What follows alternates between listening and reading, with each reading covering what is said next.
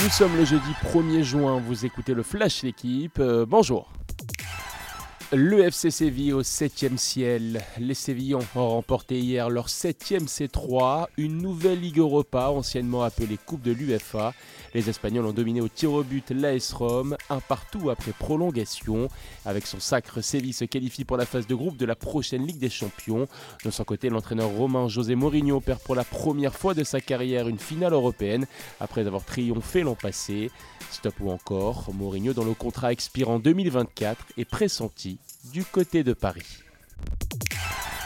Le changement, c'est loin d'être pour maintenant. Didier Deschamps a dévoilé sa liste pour les matchs de qualification à l'Euro 2024. Confiance accordée aux finalistes du mondial.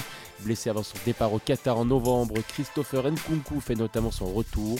L'attaquant de Leipzig a fini co-meilleur buteur du championnat d'Allemagne après avoir raté la moitié de la saison. Le co-meilleur buteur du championnat de France avec Mbappé, le lyonnais Alexandre Lacazette n'a lui pas été retenu. Les Bleus opposés à Gibraltar et la Grèce le 16 et 19 juin prochain. Mercredi, par ici, la sortie. Six Français et Françaises engagés, toutes et tous éliminés au stade du deuxième tour. Pouille, Moutet, Humbert ou encore Caroline Garcia. La numéro 5 mondiale expulsée dès son deuxième match pour la troisième année consécutive. En conférence de presse hier soir, Gaël Monfils a déclaré forfait pour sa rencontre d'aujourd'hui. Chez les favoris, pas de souci pour Carlos Alcaraz et Novak Djokovic.